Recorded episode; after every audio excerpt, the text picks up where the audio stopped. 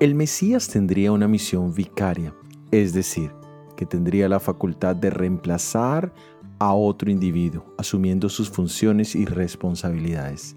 Isaías habla de que el Mesías tomaría sobre sí nuestras enfermedades, nuestros sufrimientos, y en cambio nos daría salud y vida. Por su obra seríamos sanados física y espiritualmente.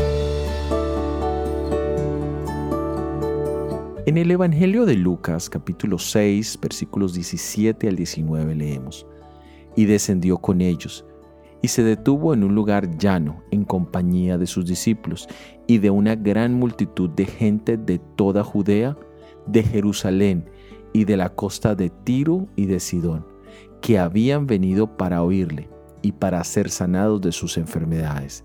Y los que habían sido atormentados de espíritus inmundos eran sanados, y toda la gente procuraba tocarle, porque poder salía de él y sanaba a todos.